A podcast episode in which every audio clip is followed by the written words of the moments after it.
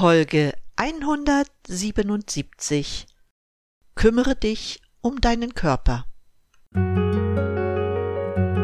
Durchatmen, der Gesundheitspodcast. Medizinische Erkenntnisse für deine Vitalität, mehr Energie und persönlichen Erfolg von und mit Dr. Edeltraut Herzberg im Internet zu erreichen unter quellendergesundheit.com. Herzlich willkommen zu dieser neuen Episode. Heute möchte ich dich für einige Fakten sensibilisieren, die ganz allgemein deine Gesundheit betreffen. Vieles davon habe ich schon gesagt, aber manchmal ist es gut, es oft zu wiederholen. Ich mache das auch, weil in den vergangenen 30 Monaten vieles von dem, was für unsere Gesundheit wichtig ist, einfach auf den Kopf gestellt wurde. Oder hast du von unseren gewählten Volksvertretern oder deren Angestellten auch nur einmal gehört, was du selbst für dich, für deinen Körper, deine Psyche tun kannst? Im Gegenteil, sie haben mit dir und deiner Angst gespielt. Dabei kam ihnen auch noch der vorauseilende Gehorsam sehr vieler Menschen und Institutionen entgegen, die damit zu Erfüllungsgehilfen einer Agenda wurden, die sehr viel Schaden in der Gesellschaft hinterlassen hat.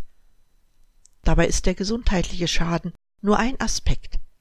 Die folgende Spaltung der Gesellschaft wurde damit auch noch billigend in Kauf genommen.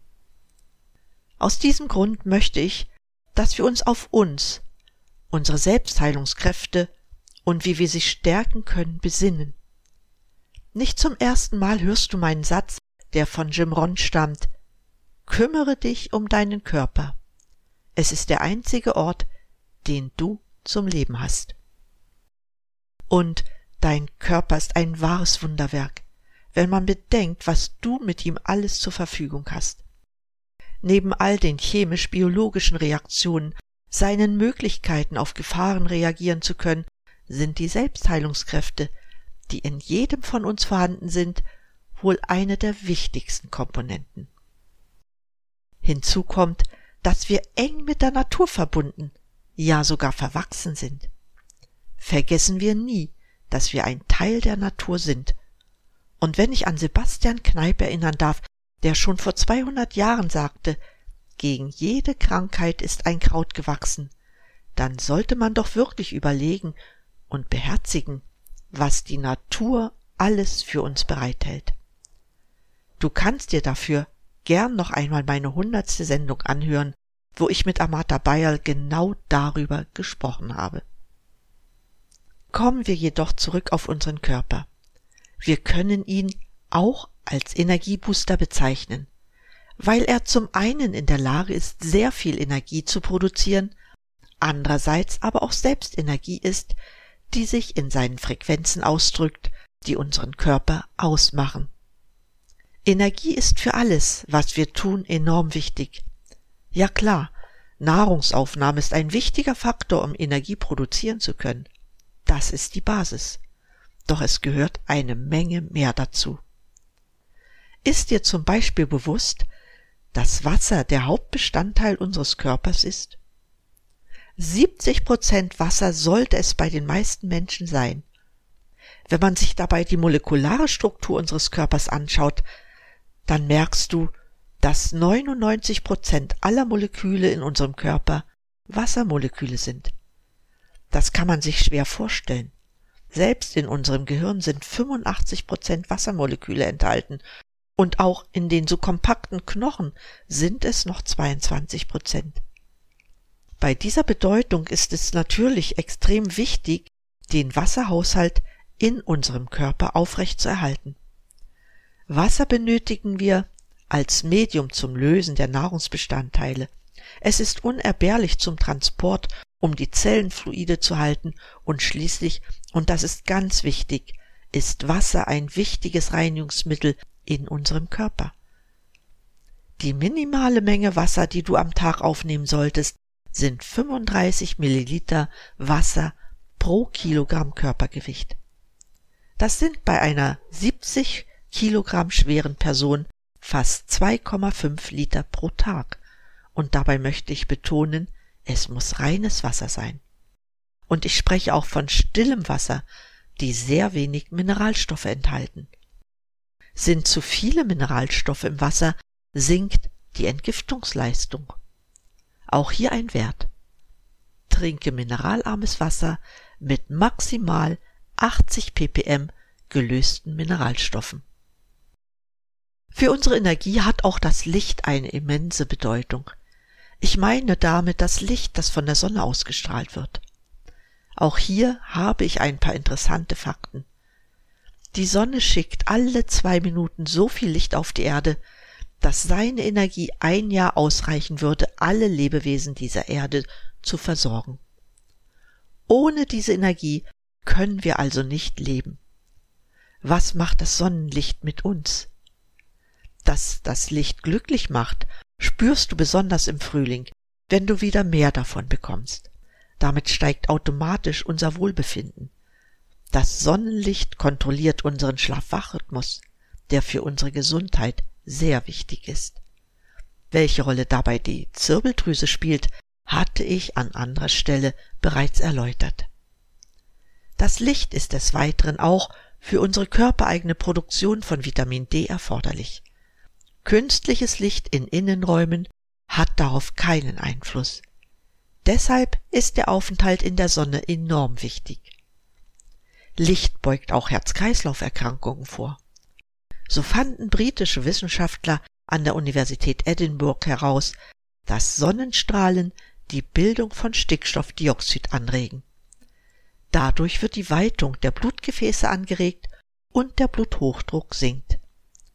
Hypertoniker stellen das sehr gut daran fest, dass ihr Blutdruck im Sommer günstiger als im Winter ist, vorausgesetzt sie tanken ausreichend Sonnenlicht. Eine weitere positive Eigenschaft des Lichts ist, dass damit gute Laune induziert wird. Das liegt eindeutig daran, dass Licht die Produktion von Serotonin, das gute Launehormon, stimuliert. Gleichzeitig wird die Produktion von Melatonin, dem Schlafhormon, reduziert, was ebenfalls für eine gute Stimmung sorgt. Es macht also wirklich Sinn, so viel wie möglich an der frischen Luft zu sein. Tageslicht in Räumen nutzt uns dabei wenig. In Räumen haben wir am Tag eine Lichtmenge von etwa 500 Lux. An einem Sonnentag draußen sind es 130.000 Lux. In Innenräumen haben wir am Tag also eindeutig zu wenig Licht. Jedoch am Abend haben wir durch die künstliche Beleuchtung zu viel davon. An die Auswirkungen auf unseren Schlaf-Wach-Rhythmus möchte ich jetzt nicht denken. Der Aufenthalt an der frischen Luft ist nicht nur für die Versorgung mit ausreichend Licht wichtig. Wir haben hier außerdem eine unerschöpfliche Quelle für Sauerstoff. Ohne Sauerstoff kann unser Körper keine Energie in Form von ATP produzieren. Hinzu kommt, dass wir uns an der frischen Luft viel mehr und häufiger bewegen. Damit sind wir bei einem weiteren Faktor für unsere Energieversorgung. Denn durch Bewegung fördern wir unsere Muskeln und die Arbeitsweise der inneren Organe. Wichtig dabei sind regelmäßige Bewegungen, die nicht in Extremsport ausarten müssen. Du solltest dir verdeutlichen, wie wenig wir uns bewegen, wenn du es mit der Zeit vor hundert Jahren betrachtest. Damals liefen die Menschen bis zu 20 Kilometer am Tag. Heute sind es bei manchen Menschen nun mal gerade 500 Meter. Neben der Bewegung an der frischen Luft sind Ruhe und Entspannung für jeden von uns wichtig. Ausreichend Schlaf gehört dazu. Als Regel kannst du davon ausgehen, dass Menschen, die einen Wecker zum Wachwerden nutzen, zu wenig schlafen. Deshalb wähle deine Schlafenszeit so, dass du keinen Wecker zum Aufwachen benötigst. Schlaf ist durch nichts zu ersetzen. Wir brauchen ihn für unsere innere Stabilität und um unsere Leistungsfähigkeit zu erhalten. Eine Empfehlung möchte ich an dieser Stelle noch geben. Mache wenigstens einen Erholungstag in der Woche. Neben einem guten Schlaf ist dies wichtig, um seinen Körper auf Normalbetrieb zu schalten, damit er dann wieder besser funktioniert. Noch einige Sätze zur Ernährung, die mir wichtig erscheinen, obwohl wir das Thema schon sehr ausführlich behandelt haben. Viele unter euch plädieren dafür, seinen Tag mit einem Frühstück zu beginnen. Ich gehöre auch dazu und kann auch gar nicht anders. Es gibt jedoch auch Menschen, die frühstücken nie. Was ist nun richtig? Ich sage es mal so, wer morgens keinen Hunger hat, kann sein Frühstück auch weglassen. Intervallfasten wird inzwischen als eine gute Möglichkeit gesehen, seinen Körper optimal zu ernähren und sein Körpergewicht zu erhalten. Am besten bewährt hat sich das 16 zu 8 Fasten. Bedeutet, acht Stunden lang kann ich essen, was immer ich möchte und 16 Stunden Nahrungskarat folgen lassen. Bei der Ernährung bitte auch darauf achten, den Magen nicht zu überfüllen. Es reicht vollkommen, eine Magenfüllung von 70 Prozent zu erzielen. In diesem Fall hast du ein Sättigungsgefühl. Mehr brauchst du jetzt nicht. Sinnvoll ist es auch, das Mittagessen als Hauptmahlzeit zu haben. Viele nehmen ihre Hauptmahlzeit am Abend ein.